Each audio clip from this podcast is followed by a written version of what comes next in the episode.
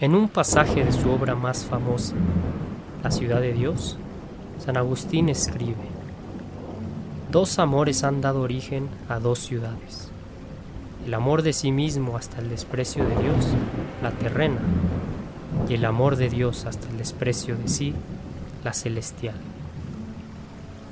Ya hemos acompañado a Dante por la prolongación de la ciudad terrenal en el más allá, la ciudad maldita, donde el amor propio, el amor que tiene su principio y fin en sí mismo y por tanto es incapaz de mover, encuentra su expresión más adecuada en la helada estepa del último círculo del infierno, donde reina el egoísmo estático que rumia remordimientos y odio como una bestia estúpida por el resto de la eternidad. Después hemos ascendido por la misteriosa pendiente del monte del purgatorio, donde la subida se vuelve más fácil conforme más se va avanzando, pues en la medida en que nuestro amor encuentra su objeto en algo más allá de sí mismo, se convierte en un poderoso motor.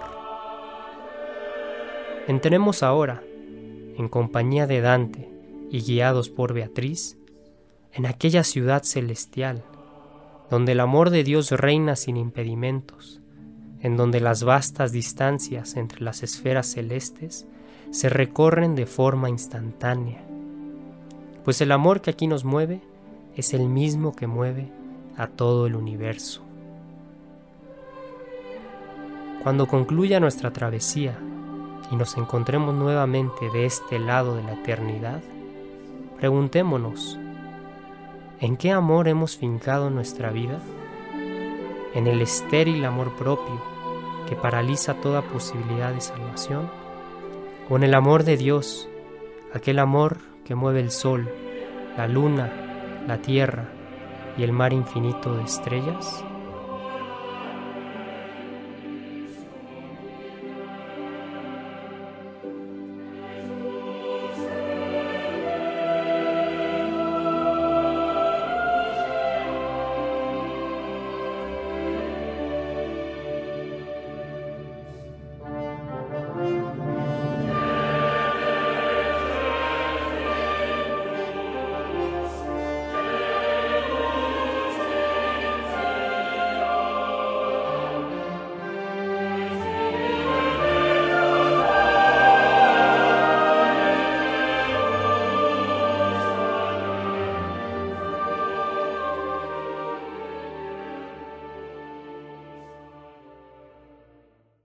Bienvenidos a la tercera y última entrega de nuestro podcast que le dedicamos a la Divina Comedia. Hace dos podcasts nos enfocamos en El infierno, que es la primera parte de esta obra maestra de la literatura universal del poeta florentino Dante Alighieri. En la segunda parte nos inmersamos en la montaña del purgatorio, escalamos sus siete círculos, y terminamos viendo las estrellas y enfilándonos hacia el paraíso. En esta ocasión está conmigo Alejandro Terán, que es doctor en Ingeniería Industrial, estudió la licenciatura en Ingeniería en Computación y vive en Estados Unidos. ¿Cómo estás, Alejandro? Hola, muy bien, gracias. Un placer estar aquí como siempre. Perfecto. Y ahora nos comentaste alguna de las veces anteriores que de hecho tú incluso has impartido una especie de curso o has dado unas charlas sobre la Divina Comedia, ¿no es así? Eh, sí, sí, cuando estaba en la, en la Universidad de Auburn estudiando el doctorado ahí en, en la Organización de Estudiantes Católicos en un verano, básicamente hice un comentario sobre la Divina Comedia. Ok, entonces era, una, era un comentario y, los demás lo iban leyendo, ¿era una especie como de círculo literario o simplemente eh, tú, tú, sacabas los temas y te ponías a platicar a partir de eso? Eh, sí, la, idea era que fueran leyendo, que leyeran antes de la reunión y luego yo llegaba y comentaba y, y pues iba conectando con distintos temas, eh, porque abarca de todo, ¿verdad? La Divina Comedia habla de, de filosofía, de literatura, de mitología, todo, entonces era como darle todo ese contexto. Exacto, así es. Aquí encontramos todo un mundo, toda una cosmovisión.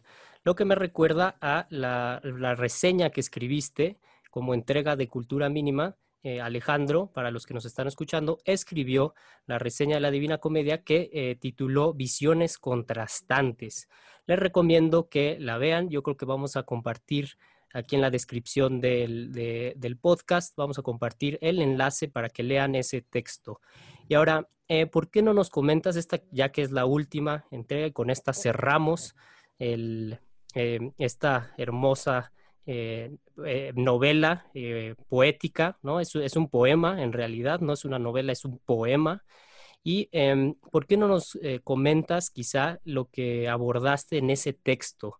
Es decir, ¿cuáles son estas visiones contrastantes? ¿De qué manera choca la cosmovisión de eh, Dante Alighieri en la Divina Comedia con la concepción posmoderna o la concepción actual de la vida.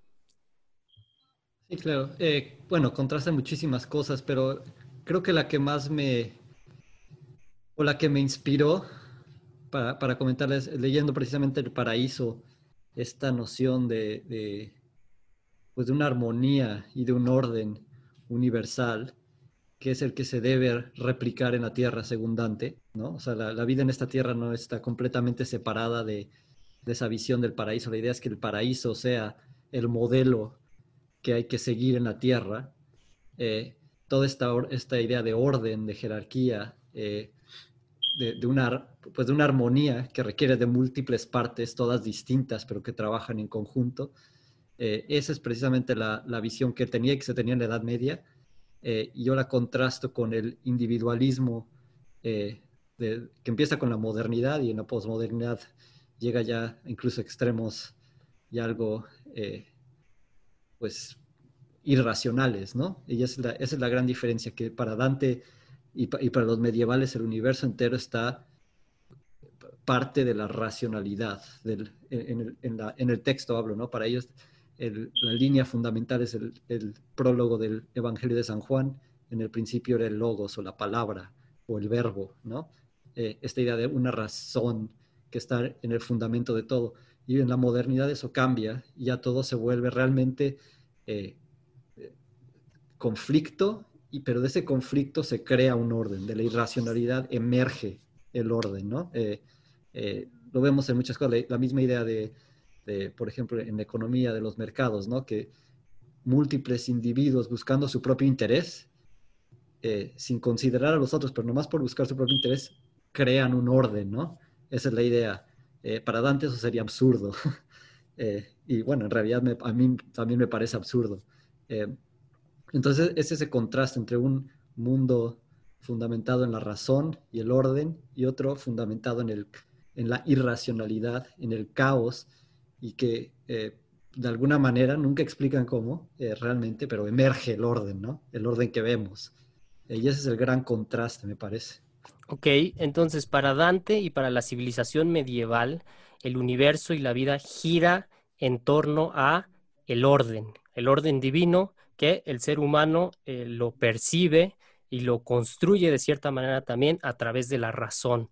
Y ese es el giro copernicano que se da a partir de la modernidad, en la que el, universo parece girar en torno al individuo. ¿Podrías decir que eso es también como un resumen de estas visiones contrastantes? Sí, sí, este, y eso es lo interesante. Muchas veces, precisamente en la, época de Copérnico y de Kepler, ¿no? cuando se da la gran revolución eh, astronómica, digamos, o cosmológica, ¿no? Eh, una, una, de las críticas que se hace, eh, o una de las cosas que se dice es que antes de eso todos creían que todo giraba en torno del, ser humano y que este, esta realización de este, este descubrimiento causó un shock, ¿no? Eh, que, no estoy diciendo que no haya causado shock, pero el shock fue más bien a la cultura humanista del Renacimiento. Para, los medievales no era, no era que el universo girara en torno del hombre, el universo giraba en torno de Dios, ¿no? Eh, entonces para ellos no sería tan, no habría causado tanto shock pero ahora en la modernidad más bien es que cada, cada individuo se cree el centro del universo y quiere vivir como el centro del universo. Eh, y pues obviamente eso no, así no funcionan las cosas. Ok, entonces sí, el, con la modernidad y con este eh, giro hacia la racionalidad, pero ya no entendida como, eh, como, como una parte de toda esta jerarquía que hay, ¿no? Y, donde entran también los trascendentales, sino más bien como subjetivismo, pues ahí es donde se da este eh, aguas y eh, curiosa y paradójicamente sí se empieza a centrar todo en el individuo y en el ego, ¿no? Eso es lo que tenemos en la modernidad, en la posmodernidad, y luego incluso ya veremos pensadores eh, en pleno siglo XX como Foucault, que dicen que también ya es la muerte del individuo. Después de la muerte de Dios, que eh, preconizó Nietzsche y, se volvió loco, ¿no? Em, Foucault dice, el individuo también eh, ha muerto, pero bueno, esos ya son otros temas eh, quizá más filosóficos. ¿Por qué no, antes de todo esto, nos describes cómo es el paraíso para Dante? Vimos que el infierno, pues eran estos nueve círculos en los que ibas ahondando hasta llegar al, círculo más eh, profundo del infierno en el que está Satanás. Luego vimos que el purgatorio es una montaña con siete círculos que vas escalando, de repente se veían las estrellas. ¿Y cómo es el cielo? ¿Y cuál es esa relación entonces que dices tú que eh, tiene el paraíso para eh, todo el universo? Y también en la misma novela de, Dante, otra vez digo novela, en el poema de Dante, la Divina Comedia, ¿cuál es el lugar del paraíso? Porque hemos comentado también que muchos nada más leen el infierno porque es entretenido, el purgatorio pues ya eh, ni, les importa, les parece aburrido y el cielo pues ya ni lo piensan, el paraíso ni lo leen. Entonces, ¿cómo es el cielo y cuál es ese papel en el, gran poema de Dante? Pues, pues, la forma en que lo describe Dante e, es muy interesante porque eh, en el poema lo que pasa es que llegan a la cima del purgatorio, ¿no? A la cima del monte del purgatorio y entonces eh, eh, encuentra a Beatriz y luego son elevados, empiezan a como a volar, ¿no? Y ascienden. Eh, y él va describiendo el cielo como nueve esferas, que son eh, las del modelo Coper este, ¿no? copernicano, de Tolemaico, ¿no? De cómo se entendía el, el, universo en, en, esa época, que era la Tierra, y había esferas, estaban la, la esfera de la, de la, Luna, del Sol, de, las, de los distintos planetas, cada uno era una esfera, ¿no? entonces así, así lo, así lo describe, que va viajando de esfera en esfera, eh, pero lo interesante es que dice eh, en otro momento que, en realidad no es que estén las almas de los eh, bienaventurados en cada uno de estos círculos, no están realmente en un lugar en el espacio, están en el, en el que se llama en el décimo cielo, que es el empíreo, que está más allá de toda la realidad material, que es donde está Dios, y ahí es donde están los bienaventurados en realidad, pero se le van manifestando, digamos, en estos círculos, como para como darle un, eh, para comunicarle a Dante esta jerarquía y este orden que hay en, el cielo. Y, así como en el infierno, en cada círculo se, castiga a distintos tipos de pecadores, en el cielo hay distintos eh, niveles de bienaventuranza debidos a, pues al tipo de vida, lo que hayan hecho, ¿no? Para, para llegar ahí. Ok, ahí me surge una pregunta que ahorita le, eh, te la haré, pero eh, vamos a tocar ese tema de la jerarquía en el cielo, porque para un eh, lector posmoderno que enaltece esta virtud, ¿no? este valor de la igualdad, le parecerá algo, bueno, en este caso incluso medieval o retrógrada o arcaico o simplemente extraño, la idea de que incluso en el cielo hay jerarquías. Es decir, en el cielo no hay igualdad, ¿no? Eh, eso ahorita lo vemos, pero mencionaste ahí un personaje que no hemos, eh, que no habíamos presentado en las dos anteriores entregas, que es Beatriz.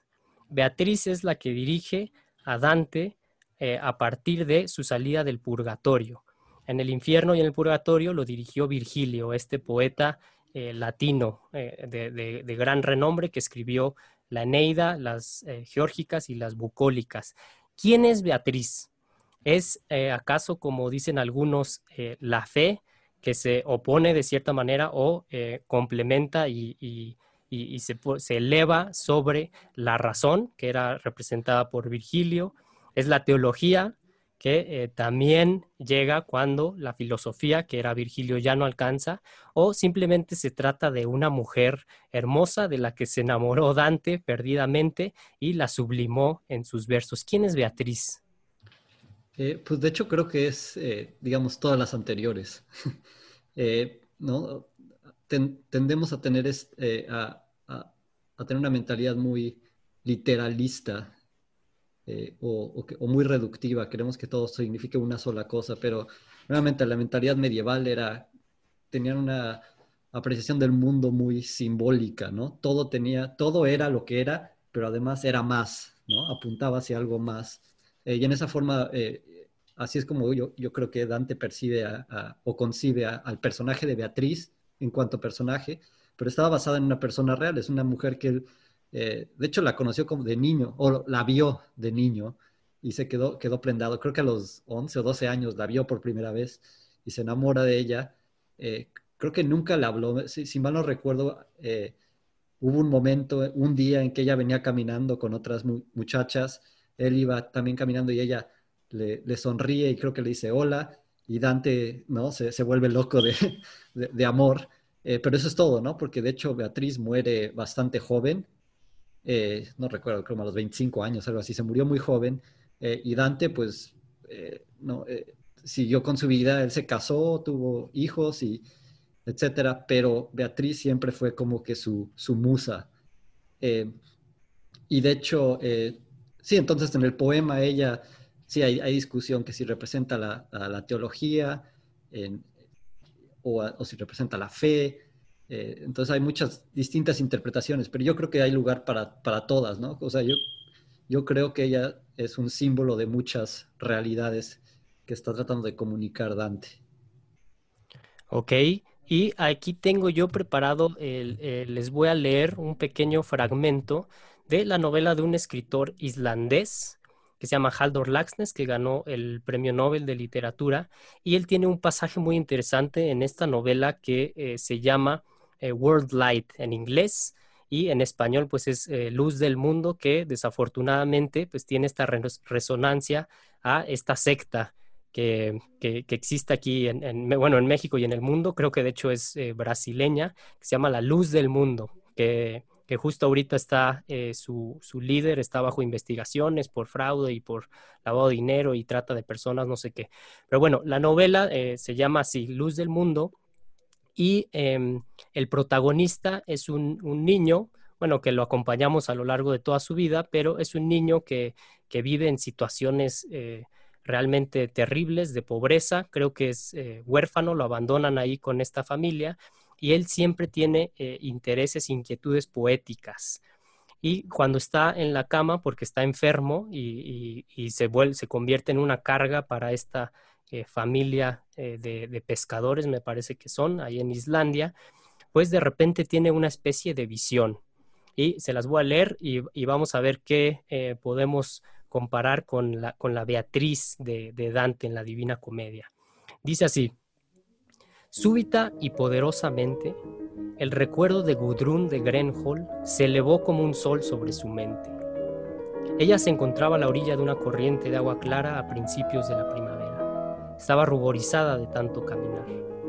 Él tenía la sensación de que era temprano en la mañana, o más bien muy tarde una noche de verano, cuando nada es real, cuando la colina y el páramo se disuelven en una irrealidad azul, cuando la materia misma se vuelve traslúcida en esta claridad mística que no es ni el día ni la noche.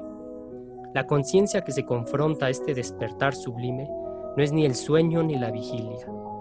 Y en medio de este paisaje la niña apareció como una ilusión resplandeciente. Su cabello brillaba. Él vio que se movían sus labios. Escuchó el sonido de su voz.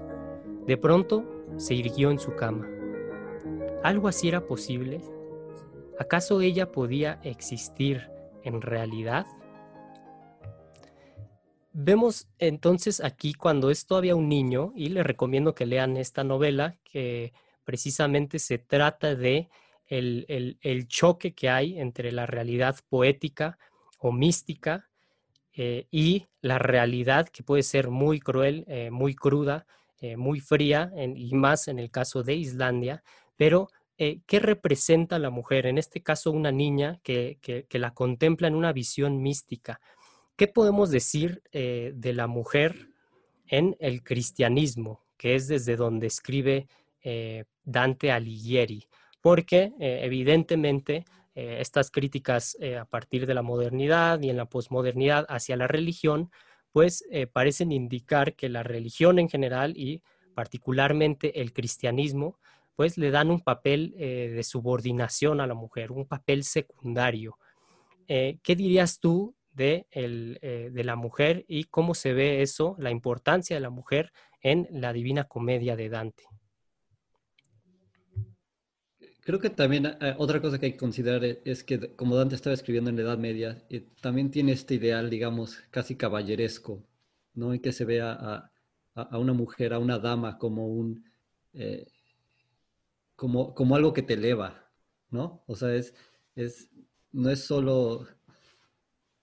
Es que es tan difícil explicarlo en la, para, el auditorio moderno, porque nosotros ya, todo, cualquier cosa que tenga que ver con hombre y mujer, necesariamente ya lo pensamos sexualizado, ¿no? Eso, es parte del problema, que ya no puedes hablar de amor sin ya combinarlo con la idea de sexo, que, en la Edad Media no era necesariamente el caso, ¿no? Se podía tener, era un amor, podías tener una especie de amor casi platónico, lo diríamos, hacia una mujer, eh, que sería tu dama, ¿no? A la, casi como el Quijote, ¿no? Por ejemplo, eh, y, en la Edad Media era, común. Eh, y, esto era sobre todo porque, eh, o, yo creo que tiene mucho su origen en, la, figura de la Virgen María y cómo se le concebía, por ejemplo, por San Bernardo de Claraval, que, interesantemente ya en el paraíso Dante, cuando ya llega al, noveno cielo, Beatriz desaparece, ¿no? Ya no deja de estar con él, ella ya está junto a la Virgen María y quien se aparece y, guía a Dante en la parte final es San Bernardo de Claraval, ¿no? Eh, y, él, introduce esta, este ideal, eh, esta forma de ver a la Virgen María casi como un ideal, eh, sí, como alguien que te inspira. O sea, realmente la idea es esta, que las mujeres inspiran a, los hombres a ir más allá de sí mismos, a, a hacer ¿no? grandes hazañas, eh, no, para, no para honrarse ellos, sino para honrarlas a ellas. ¿no? Eh, e, ese creo que es el ideal caballeresco que, que, que, que, encontramos en la Edad Media, pero creo que tiene su, su, origen realmente en el, en el cristianismo, precisamente por la figura de la Virgen María, que es la pues, eh, si quieres saber cuál es el, ser humano más exaltado y más elevado que hay en el universo, es la Virgen María, ¿no? En, la cosmovisión, por lo menos católica y ortodoxa. Eh, y de hecho, eh, este, eh, y ahí, también podemos entrarle lo de la, lo de la igualdad, ¿no? ningún fiel cristiano diría que puede ser igual a la Virgen María. Ella está en otra categoría completamente. Está Dios, la Virgen María y luego ya todos los demás santos, ¿no? Entonces creo que hay, si hay algo ahí este, que es es difícil de explicar al, auditorio moderno precisamente porque nosotros ya vemos toda la luz de esta, de, estos, este, de esta idea de igualdad, de, esta idea de que eh, precisamente como pensamos en forma individualista, todo lo vemos en términos de relaciones de poder, de luchas de poder. Entonces la relación entre los sexos la vemos necesariamente como una lucha de poder, entre que el hombre quiere dominar a la mujer. Eh, y, no estoy negando que haya sucedido, ¿no? y que suceda mucho, pero en la Edad Media se, entendía eso, esa realidad que existía, pero también se veía que había otro tipo de relación posible. Eh, y, creo que, que el, ideal que, que, se, que se desarrolla en la Edad Media, desde, desde temprano en el cristianismo, pero que en la Edad Media llega como a su, a su máxima expresión, es precisamente de, la mujer como eh, alguien que te eleva, ¿no? O sea, que va en cierta forma, por eso se les exigía más, ¿no? Se le exigía ser más pura. ¿Por qué? Pues porque por su pureza ayudaría a un hombre a ser más puro, ¿no? No era tanto que se, no era tanto que hubiera un doble estándar en el sentido de que a los hombres no se les pide lo mismo que a las mujeres, era, no, se, les pide, se les pide eh, también a los hombres lo mismo, pero la mujer es la que va adelante como que jalándote, digamos, ¿no? Inspirando a, avanzar. Eh, Ok, entonces está por un lado el, ideal caballeresco del amor, que eh, evidentemente es el, ambiente en el que está eh, respirando Dante. Por otro está el, pues este rol fundamental de la mujer en el cristianismo que se ve tipificado por la Virgen María, que le, da entrada a todo lo que, lo que es el cristianismo a través de la encarnación del mismo Dios. Pero ahora, eh, em, eh, el, término que se usa en, otras corrientes quizá es el de eterno femenino, ¿no? No sé si te lo has eh, topado, y es el que aparece al final de el Fausto de Goethe, que ahorita les voy a leer el, final, es, un fragmento eh, cortito, pero curiosamente se parece un poco a el paraíso de Dante, porque también aparece, eh, igual que San Bernardo de Claraval, que es el que le, le explica a Dante eh, ya el, el, empíreo, ¿no? Y cuando se ve Beatriz a lo lejos, aquí también aparece un tal, un doctor Mariano, o Mariano en el sentido de eh, que es devoto de María.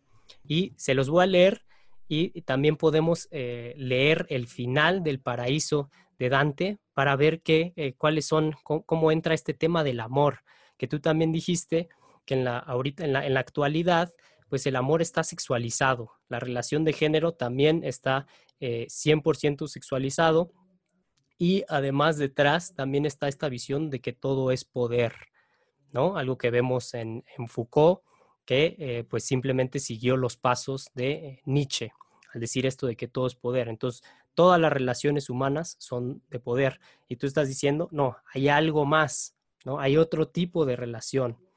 Pero bueno, ahí les va cómo termina eh, Fausto, que es otro libro clásico de la literatura universal. Les recomiendo que lo lean, que aborda esta leyenda medieval que eh, surgió en torno a un personaje, un hombre que se le llamó Fausto, que hace un pacto con el diablo.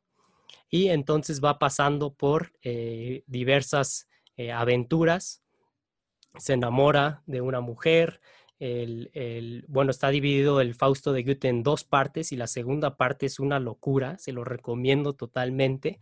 Eh, no se parece nada a la primera parte, pero pues al venderle su alma al diablo, pues está condenado eh, al infierno. Pero al final aparece un personaje. Entonces ahí les va el doctor Mariano lo que dice. Adorando con el rostro contra el suelo. Levantad los ojos hacia la mirada salvadora vosotras todas, tiernas almas arrepentidas, a fin de transformarnos, llenas de agradecimiento para un venturoso destino. Que cada sentido purificado esté pronto para tu servicio. Virgen, Madre, Reina, Diosa, sé propicia. Y un coro místico responde, todo lo perecedero no es más que figura. Aquí lo inaccesible se convierte en el hecho. Aquí se realiza lo inefable. Lo eterno femenino nos atrae a lo alto. Entonces aparece esto de lo eterno femenino. ¿Te parece que es lo mismo? Esta, es, ¿Cómo trata este tema, este tópico eh, Goethe, que es lo eterno femenino, lo que atrae a eh, lo que vemos en el paraíso de Dante?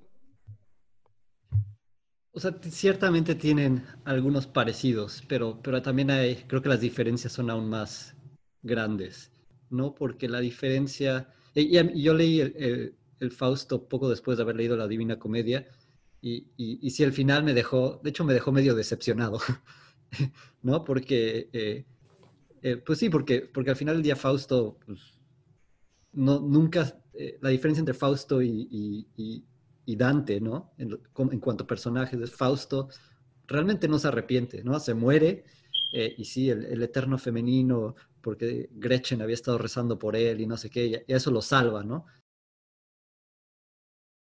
Perdón, eh, de hecho es una especie de deus ex machina, es lo que le, critican al Fausto de Goethe, que eh, pues simplemente no, se sabe como para qué, para rescatar al personaje, para no quedar mal, eh, introduce este elemento que parece interrumpir la historia de manera artificial y se salva. Y vemos también el, el Fausto de Christopher Marlowe, por ejemplo, este dramaturgo inglés, y ahí sí está condenado y en la leyenda tradicional también, ¿no? Entonces aquí, ¡pum!, entra y lo salva. Entonces esa es una diferencia. ¿Cuál, cuál otra estás? De hecho, y de hecho, eh, hay, otra, hay una leyenda polaca que es también la misma historia de Fausto, ¿no? Pero es Pantarnowski, creo que se llama. Eh, que es también un, hombre eh, que hace un pacto con el diablo y que cuando ya está siendo arrastrado al infierno, ahí la diferencia es que él reza el Ave María en cuando lo están arrastrando al infierno, ¿no? Y entonces es rescatado porque hay esa señal de arrepentimiento y de buscar a, la Virgen María y eso es lo que lo salva. Eh, digo que lo, lo, ponen en la luna y ahí va a estar, es, la sombra, ¿no? las sombras que se ven en la luna, esa es la, historia de, que ahí termina y ahí tiene que esperar hasta el juicio final. Eh, pero, pero en Dante lo que sucede, ¿no? Dante eh, sí tiene este, esta figura femenina que lo, que lo está trayendo, ¿no? Desde su vida, pero ella siempre le reprocha, es lo interesante, ¿no? Cuando, cuando Dante por primera vez se encuentra a Beatriz en el purgatorio, no, no, puede, no puede verla a los ojos de la vergüenza, ¿no? Y, Beatriz le reprocha que él, eh, en cierta forma, no le fue fiel, ¿no? Que, no que él se dejó llevar por otros amores.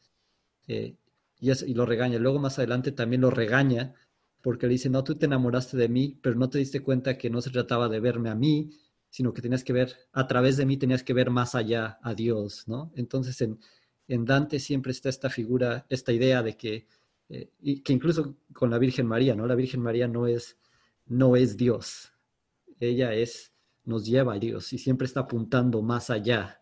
Eh, y es, es una gran diferencia, me parece, ¿no? Es que en Dante eh, siempre este eterno femenino, por así llamarlo, no es la meta, pero no para que nos quedemos ahí, sino que vayamos más allá a, Dios, ¿no? A Dios que está más allá de la categoría de eh, mujer o hombre, ¿no? Porque Dios no tiene, no tiene cuerpo, no tiene sexo.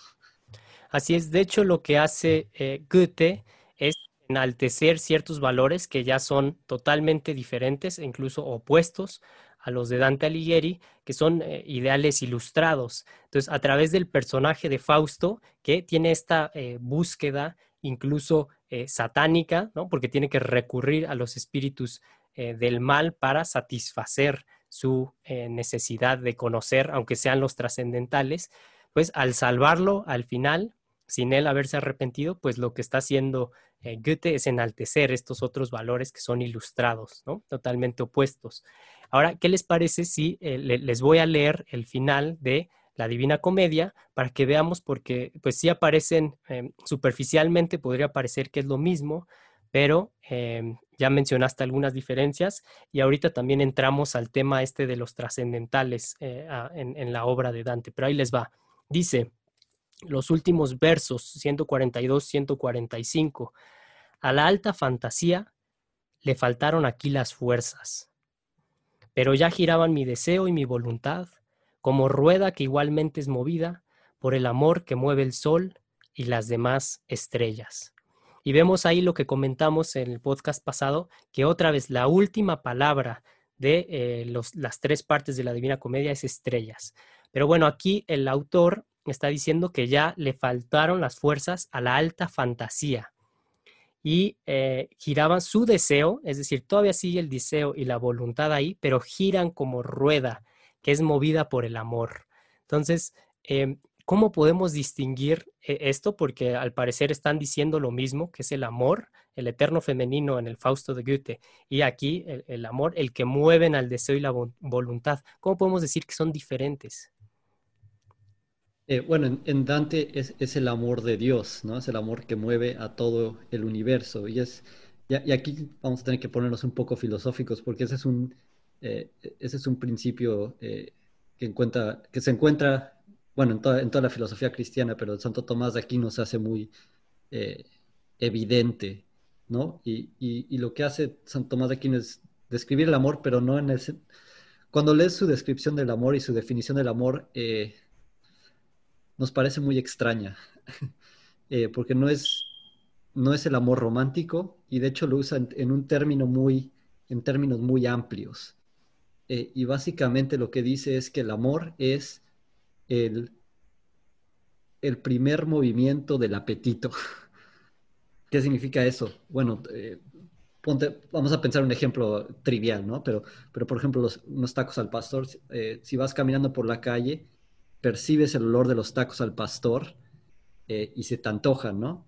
Y se antojan, buscas dónde están, ves la taquería, vas y los compras, ¿no? Entonces, ¿qué, sucedió ahí eh, eh, en, ti? ¿Qué es lo que sucedió? Bueno, el olor que te llegó te atrae, ¿no?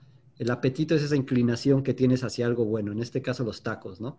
Pero para poder inclinarte hacia esos tacos, primero tienes que percibir que hay algo bueno ahí, ¿no? En este caso, a través del olor. Entonces, Santo Tomás dice, ese primer instante en que percibes algo bueno, o sea, cuando, en este caso, cuando hueles el, olor así a la carne que se está cociendo, eh, eso es el amor. Es una, es una pasión, es algo que te mueve, pero es, es el objeto el que te mueve a ti. Eh, y ahora lo que dice San Tomás además es que, bueno, existe lo que, lo que llama amor natural, que tiene todo lo que existe en el universo, este, todos los eh, animales, las plantas, las piedras, ¿no? La piedra tiene una inclinación a, moverse hacia el centro de la tierra, ¿no? Es lo que dice. Dice, eso lo llamamos el amor natural, que tienen las cosas eh, que no tienen razón o que no tienen sentido, ¿no? Los animales tienen un amor sensible, y los seres humanos tienen el amor racional, ¿no? Entonces, y cada uno de estos, eh, hay muchas distinciones ahí, muchos este, grados de diferenciación, porque es un pensamiento analógico, que es otro tema completamente, eh, pero, pero, lo que dice es que, que, todo se mueve en el universo a través de, este, del amor, que es esta inclinación, pero es una inclinación que no se origina en nosotros, sino que se origina en las cosas que son buenas para nosotros, ¿no? Entonces, como dije, sí, los tacos son buenos para ti porque te dan, te, te, alimentan, eh, y cuando lo percibes, estás inclinado hacia ellos y te mueves hacia ellos, ¿no? Entonces, ese primer instante, esa realización, eso es el amor que conduce al deseo. El deseo es cuando ya vas y te metes a la taquería y ya que los empiezas a comer, eh, llegas al, disfrute o al goce de ese bien, ¿no? Entonces, toda, toda la idea del amor está eh, en Dante está fundada en, esta idea del bien y de los bienes.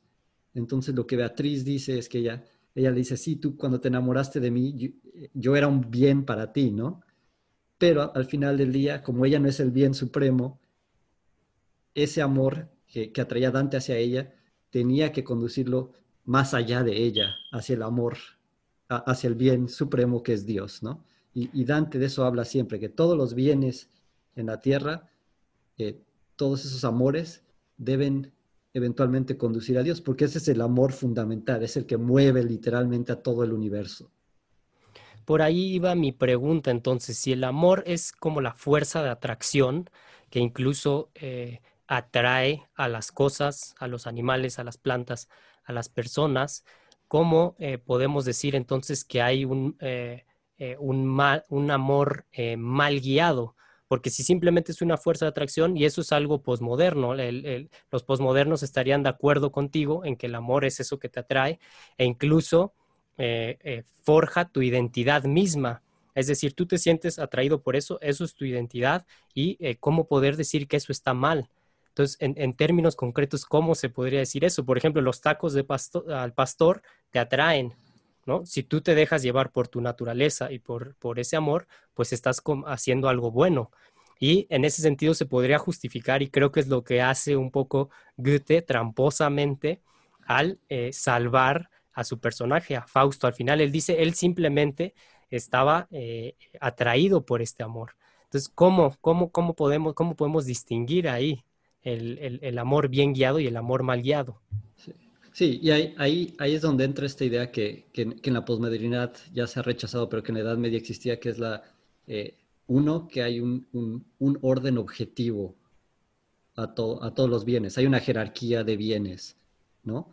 Eh, entonces, digo, en todo momento está siendo atraído por distintos bienes, ¿no? Nuevamente, me siento atraído por los tacos al pastor, quiero ir a comerlos, pero si resulta que, eh, no sé, estoy tratando de bajar de peso eh, y que no debo comerlos o porque tengo problemas de salud, no debo comerlos, el hecho de ir y, de ceder a, ese, a esa atracción eh, y, preferir un bien inferior a otro que es mayor, que sería mi salud, eh, eso, eso sería, ahí es cuando ya está desviado ese amor, cuando ese amor ya te está llevando hacia el mal, estás dejando pasar un bien mayor por uno menor, ¿no? Que al final del día es lo que significa ese es el significado eh, original de, la palabra pecado, ¿no? Es, es, no darle a la marca. La marca era el bien al que debías aspirar en ese instante, era tu salud, pero preferiste otro, ¿no? O sea, fallaste.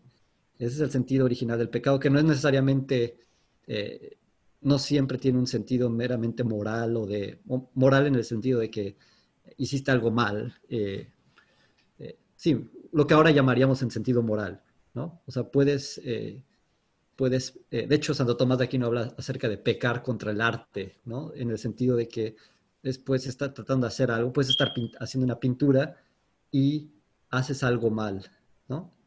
Usaste un color que ni al caso o la raya, las proporciones están mal, entonces pecaste contra el arte. Eso no quiere decir que te vas al infierno porque hiciste una mala pintura, ¿no? Pero quiere decir que fallaste, le fallaste a la marca, no le atinaste al, al objetivo, digamos.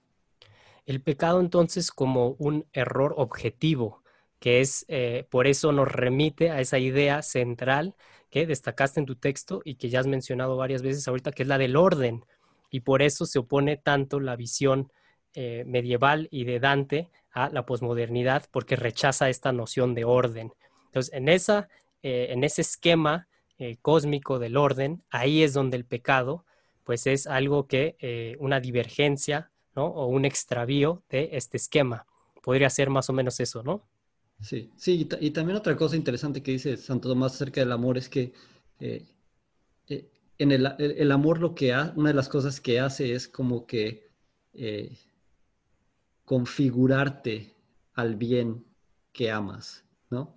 Entonces, digo, puedes pensar esto, digo, todos, todos hemos experimentado algo así, ¿no? Si, si comes papitas todos los días y te dejas llevar por ese amor hacia las papitas día tras día tras día, te te van a gustar vas a desarrollar un gusto por las papitas que eh, si quieres comer fruta porque es lo que es mejor para ti, vas a perder ese gusto hacia algo mejor, ¿no? Entonces te va, te va formando, ¿eh? estos amores te van realmente dando forma, ¿no? Y ahí es, eh, en el posmodernismo la idea más bien es que es esta noción de que tú eres el, principio de tu movimiento, ¿no? Entonces tú eres el que te da forma a ti mismo cuando es en realidad son estas cosas a las que te estás siendo, siendo atraído y a las que cedes, ¿no? A, ese, a esa, esa atracción que son las que te dan forma.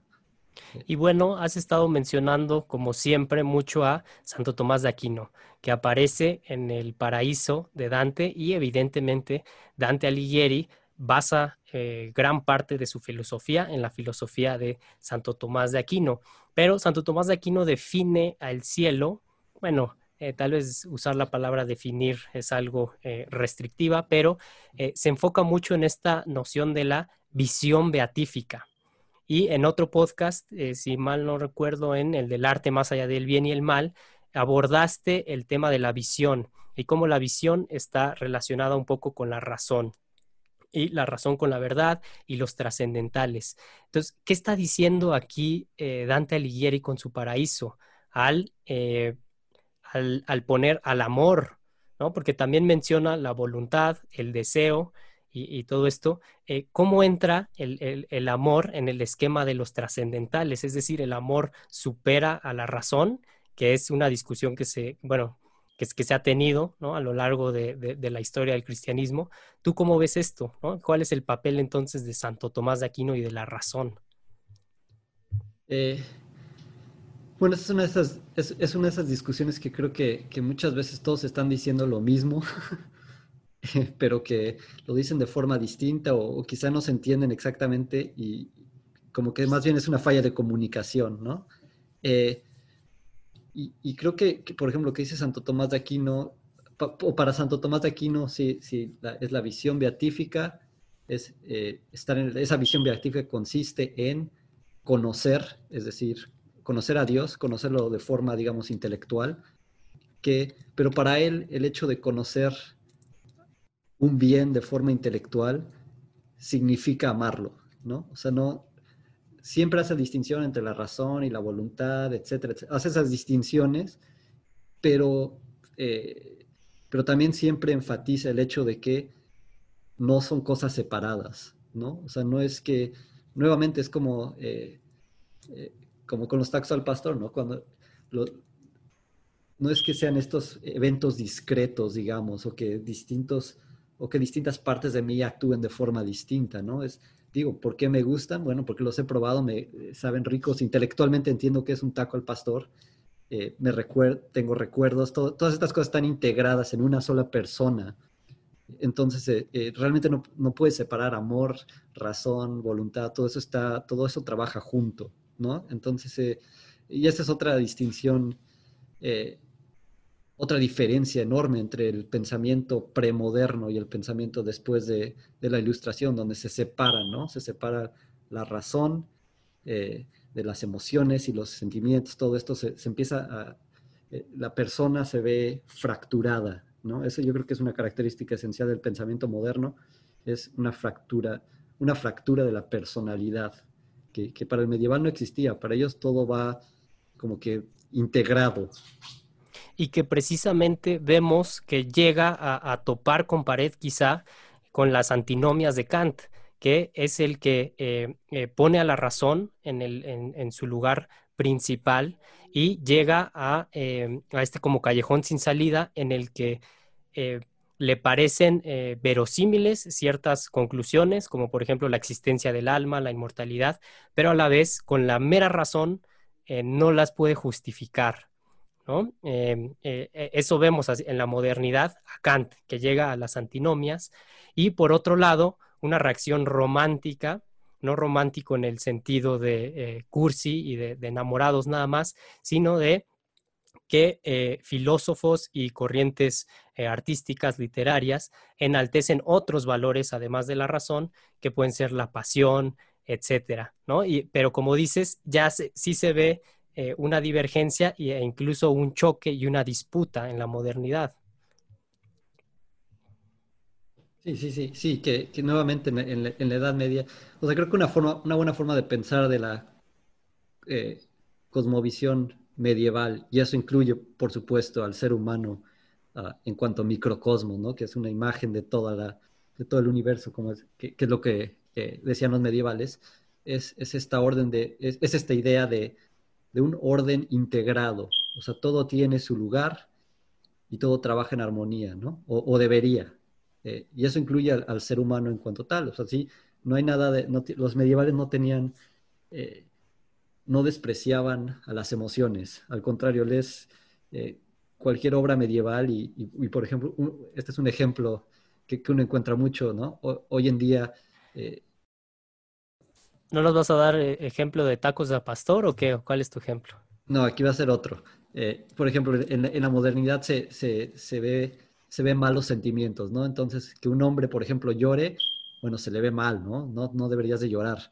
Eh, pero lees, por ejemplo, crónicas de las cruzadas y bueno, van estos cruzados a la guerra y a cada rato se paran a llorar, ¿no? De que se murió tal y ahí están todos llorando, pero, pero berridos, ¿no? Eh, entonces, para, para ellos esta, esta idea, las emociones no eran algo negativo en sí mismo. Tienen su lugar, ¿no? O sea, son buenas, eh, pero, y, son, son buenas, pero tienen eh, pero deben estar subordinadas, sí, que la razón, ¿no? Eh, las, este, eh, sí, los sentidos, ¿no? El, olfato, el tacto, todo esto tiene su lugar, pero debe estar subordinado. hay un orden que jerarquiza todo esto y que unifica, precisamente esa jerarquía la que unifica. Eso me recuerda también el, principio del poema del Cid Campeador, que empieza precisamente con las lágrimas de Rodrigo Díaz de Vivar, el Cid campeador, ¿no? De los osoyos tan fuerte mientras llorando. Es decir, este héroe que, eh, reconocido por sus habilidades en la batalla, está llorando, es decir, no rechaza eh, sus sentimientos. Entonces, eso lo vemos hasta la modernidad, que, eh, eso sí lo podrá analizar bien, quizá la obra de Foucault, de este, esta disciplina y estos mecanismos de control en los que eh, pues se separa, ¿no? La razón es la que, la que incluso se, vuelve como una dictadora de los sentimientos. Y ya en la posmodernidad vemos ya otras cosas, incluso ahora em, lo contrario, un enaltecimiento nada más de los sentimientos, de las pasiones, que se convierten en eh, el, motor, ¿no? Y a, la vez, como está este énfasis en el individuo, que es el que se, se autodefine, se mezcla ahí con ideas existencialistas y pues ya tenemos un, relajo, ¿no? Que nuestros sentimientos son los que nos definen, etcétera. Pero, ¿por qué no, eh, igual que las dos ocasiones anteriores, nos eh, comentas cuál es tu pasaje favorito del paraíso, porque recuerdo el del purgatorio que fue em, eh, una, parte muy, muy eh, emotiva precisamente de esta del el, el, que se está muriendo en un río y se arrepiente a la hora de la hora, ¿no? Con una lágrima logra la salvación. ¿Cuál es tu pasaje favorito del paraíso? Sí, hay, muchos, pero en esta última lectura lo que, lo que más me llamó la atención es en el canto 28, está en, el noveno cielo, Dante, y, de repente queda confundido porque ha, estado ascendiendo, ¿no? y en, varias partes conforme van subiendo dice que voltea y ve la tierra, ¿no? Hacia lo lejos, y, y, él ve cómo se van moviendo respecto a la tierra, ¿no? O sea que como están estas esferas, están girando alrededor de la tierra, está en el medio, y ellos van girando alrededor de la tierra y de repente llega en, este, en el noveno cielo y, se queda así confundido porque ve un punto y hay nueve círculos alrededor de ese punto y luego como que su perspectiva completamente cambia porque se da cuenta que ese punto que es la esencia divina, la esencia de Dios, eh, como que de repente se da cuenta de que todo el universo está girando alrededor de ese punto. Entonces realmente no estaba todo girando alrededor de la Tierra, era todo estaba girando alrededor de Dios. Entonces, eh, eh, en esta última lectura de la Divina Comedia, eso fue lo que más me llamó la atención. Eh, también comenté eso en el infierno, cuando salen del infierno, ¿no? Llegan al centro de la tierra y, Dante como que enfatiza este cambio de perspectiva. Y, me pareció muy interesante porque es, sí, a la salida del infierno hay un cambio de perspectiva. Y luego ya en el cielo, cuando llegan a, la parte más alta del cielo, otro cambio de perspectiva. Y, y creo que esa es una, digo, es una referencia a esta idea de conversión, ¿no? Que, en el griego se usa la palabra metanoia, que significa ir más allá de tu propia mente, ¿no? O sea, eh, eh, para usarlo en términos más eh, entendibles, quiere decir deshacerte de tus prejuicios, básicamente. y eso es algo de lo que yo quería, que, que estaba como que yo sugiriendo, digamos, en la reseña, ¿no? Está esta visión que tenemos en el mundo moderno, que es una mezcolanza de ideas, como tú has mencionado, has mencionado a, Foucault, a Kant, a los existencialistas, bla, bla, bla, todo eso.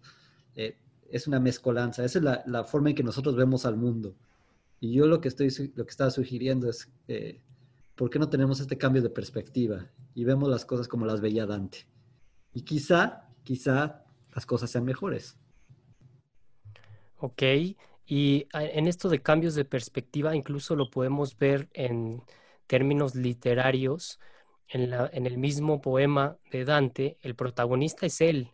Y sin embargo, eh, bueno, y está narrado incluso en primera persona, y sin embargo no es para nada eh, eh, está lo que es la, novela moderna. También estoy pensando en esa aberración del libro que es el Ulises de James Joyce, que em, incluso lo lleva al extremo y todo ocurre eh, en el interior de los personajes. Eh, estas eh, corrientes de conciencia, streams of consciousness, y este monólogo interno que de repente se reduce a, balbuceos o a, sensaciones o a palabras así fragmentarias. en, esta novela que representa el culmen de la modernidad, el Ulises de James Joyce, vemos eso, el individuo fragmentado y encerrado en sí mismo, y en cambio, en el poema, a pesar de que él es el protagonista, su nombre solo sale una vez en todo el poema, está narrado en primera persona, pero eh, eh, siempre eh, sufre estos cambios de perspectiva en los que él, pues él no es lo importante. Son los personajes del infierno los que le hablan, luego es el proceso de purificación en el purgatorio y luego es el orden celestial. Entonces, incluso en términos literarios, vemos una diferencia radical entre la Divina Comedia y toda la literatura medieval y lo que es la literatura moderna y posmoderna, este cambio de perspectiva. Ahora, eh, bueno, les comento yo cuál fue mi, pasaje favorito. Es el, empieza en el canto 31, en el que eh, Beatriz ya desapareció ah, del lado de Dante, que también llora, creo, ¿no? O se entristece ahorita que estabas mencionando eso, se, entristece. Muchas veces vemos a Dante asustado, sus sentimientos están ahí a, flor de piel. Pero eh, bueno, ya que aparece eh, San Bernardo eh, de Claraval él le describe el cielo, le dice, mira, ¿no? Ahí está esto, y lo describe como una rosa. Y están las jerarquías, los ángeles aparecen como un enjambre de abejas, y em, también hay eh, dos secciones, ¿no? Divididos por una especie como de pasillo de eh, mujeres. El de las mujeres del Antiguo Testamento, es decir, antes de la, de la venida de Cristo, y las mujeres después de la venida de Cristo.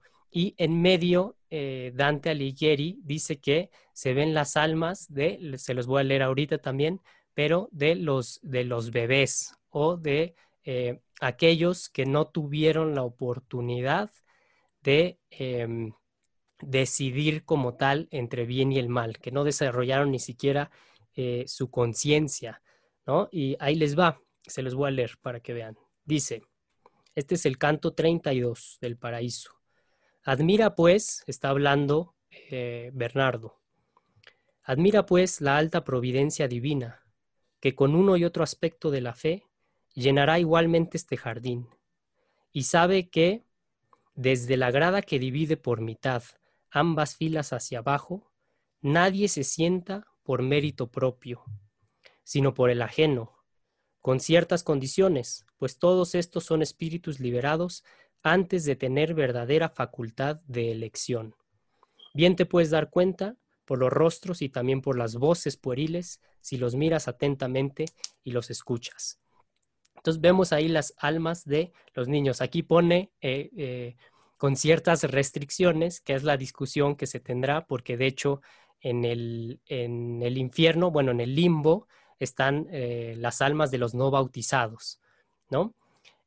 Pero a mí este fue mi pasaje favorito, cómo describe la presencia de los ángeles como, como abejas, de las mujeres que, que, han participado en la historia de la salvación y de las almas de los que no llegaron a desarrollar la conciencia, no están ahí por mérito propio, como dice, pero están pegadísimos a Dios, ¿no? Em, ¿Qué te parece entonces? Pues ya vimos el, infierno, ya vimos el purgatorio, vimos el paraíso, vimos que es el amor el que hace que giren estos círculos, incluso de cierta manera podríamos decir los del infierno, El, infierno como la ausencia de, o, o, más bien, e incluso en el infierno se sigue padeciendo la fuerza de atracción del amor y por eso sufren, quizás se podría decir así, las almas del purgatorio son las que también ya están ansiosas por llegar al goce máximo, que es este del paraíso. Pero entonces eh, ya vimos también que para un lector moderno le resulta eh, muy, muy complejo, muy extraño, incluso chocante todo esto. Y entonces, ¿cómo eh, va a ser una pregunta difícil para ti, para que cerremos los podcasts, pero ¿cómo entonces justificarías o sientes que ya eh, platicamos lo suficiente para justificarle a un lector moderno que se acerque a la Divina Comedia. ¿Dónde la colocarías incluso en, em, entre las, las obras de la literatura universal? ¿Vale la pena leer este poema o solo es filosofía, solo son creencias anticuadas? ¿Qué es lo destacable de la Divina Comedia desde tu punto de vista? Bueno, pues lo, lo destacar es que es, todo eso, ¿no? Es todo, eh, nuevamente, todas las anteriores. Es, digo, en cuanto a poesía es, es maravilloso. O sea, la, belleza de la obra en sí misma, de, la, de, la, de las palabras, es razón suficiente para leerlo, ¿no? Que es como lo que decía Borges, que para él era simplemente su belleza era justificación suficiente. Eh, pero si además de esa belleza eh, te dejas llevar por cautivar por la historia, que es fascinante, eh, por las imágenes que son, o sea, son, son imágenes que, no sé, o sea, no puedo pensar en ninguna película con todos los efectos especiales y todo eso que se pueda comparar con las imágenes que, que, uno encuentra que eh, en, la, en, la, Divina Comedia, ¿no? Y, entonces, en ese, simplemente en el sentido de la belleza de la obra, vale la pena. es, fácilmente, si no la más grande, una de las más grandes obras de la literatura universal. Eh, yo, creo que realmente están en, la cima de la, literatura occidental están Dante, Shakespeare y Cervantes. ¿no? El, mismo Goethe, no, no, yo no lo pondría en la misma categoría que ellos, aunque sea un grande, eh, pero e, ellos son los tres que están hasta arriba. Eh, entonces vale la pena. Eh, vale la pena leerla porque es una educación en sí misma, es una educación en, digo, obviamente en, filosofía, en teología, pero también en, en mitología. es, una, es una educación en pensamiento político, ¿no? Porque Dante era, era no solo un poeta, era un pensador político. Tiene una obra, La monarquía, que es un tratado de ciencia política. Y, muchas de esas ideas las encuentras en la Divina Comedia. Eh, es, un, es una obra prácticamente histórica, o sea, tienes que aprender mucha historia para realmente entender qué es lo que está sucediendo, cuáles son las, muchas de las referencias que hace. Entonces, creo que, creo que leer la Divina Comedia en sí sola ya es, es una educación que te va a salir mucho más barato que ir a la universidad, ¿no? Eh,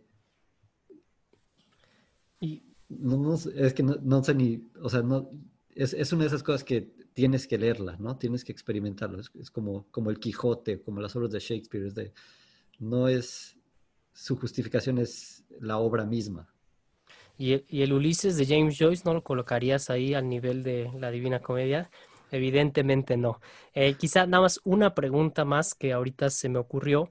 En el purgatorio vimos que, eh, que se escuchaban los cantos, cantos realmente bellos. En eh, los podcasts anteriores hemos incorporado unas piezas musicales al principio y en este también, en la introducción, em, vamos a introducir una pieza musical. Muchas veces he comentado yo sobre Bach que eh, sus composiciones simplemente son eh, celestiales, son de otro planeta, te elevan el espíritu. Eh, ¿Cómo ves tú esto de, las artes? Em, la música se considera muchas veces como el, arte principal, el que más eleva el espíritu. En este caso estamos hablando de un poema, es decir, de literatura, y también dijiste que, que es, difícilmente puedes eh, imaginar una película, una recreación visual de eh, lo que alcanza Dante Alighieri a través de las palabras. Están los grabados de, de Gustave Doré, ¿no? Entonces está también la pintura, está la escultura. Eh, Benjamín mencionó esta puerta de Auguste Rodin, la, puerta del, infierno, creo. ¿Cuál de estas artes crees tú que, o cómo cómo podemos apoyarnos en las artes, específicamente en la literatura eh, o en la música, para alcanzar un poco de trascendencia. ¿Tú sí también consideras que la música es superior a la literatura?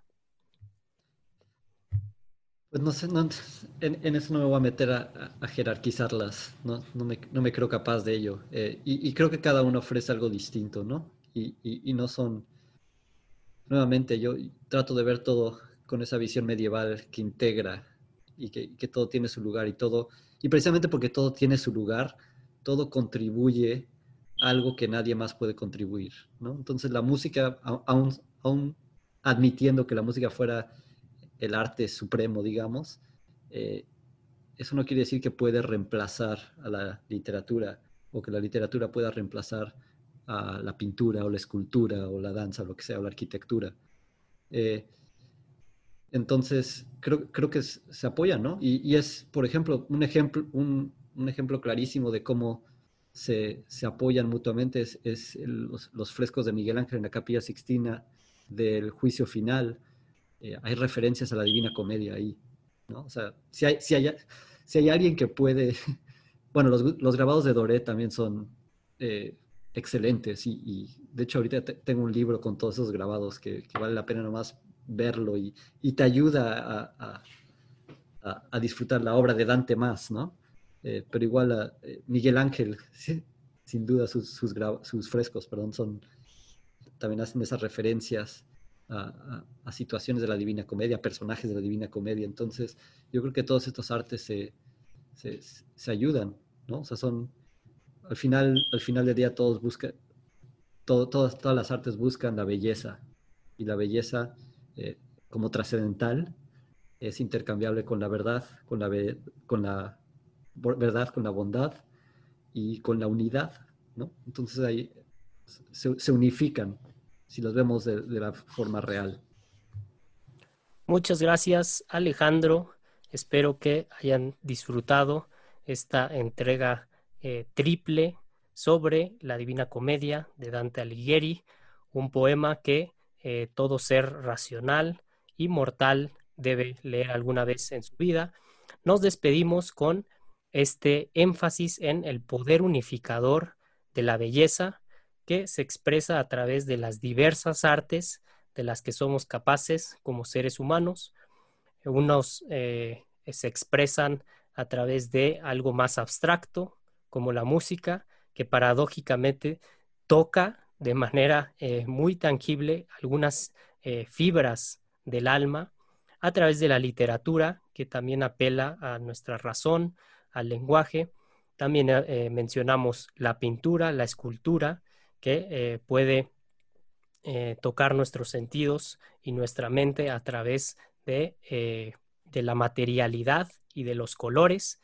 Y con eso nos despedimos recomendándoles, como siempre, que lean todas estas obras que mencionamos, que nosotros no estamos aquí para sustituirles el hecho concreto de que ustedes deben aproximarse al arte para alcanzar esos tres trascendentales. Bueno, ahorita Alejandro mencionó incluso otro, que es el de la unidad, pero eh, hacerlo a través del arte.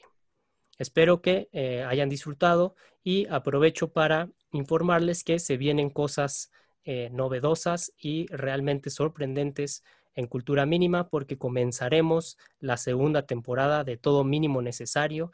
Así que estén pendientes, escríbanos si les gusta o si no les gusta, o si hay algunos autores que queramos que eh, abordemos. Por ejemplo, varios han comentado sobre H.P. Lovecraft, este escritor de, eh, terror eh, norteamericano, que les aseguro que les vamos a dar un podcast y un texto sobre él. Así que estén pendientes y no crean que los ignoramos si nos contactan. Entonces, espero que les haya gustado, que estén bien. Hasta luego. Nos vemos, Alejandro. Gracias.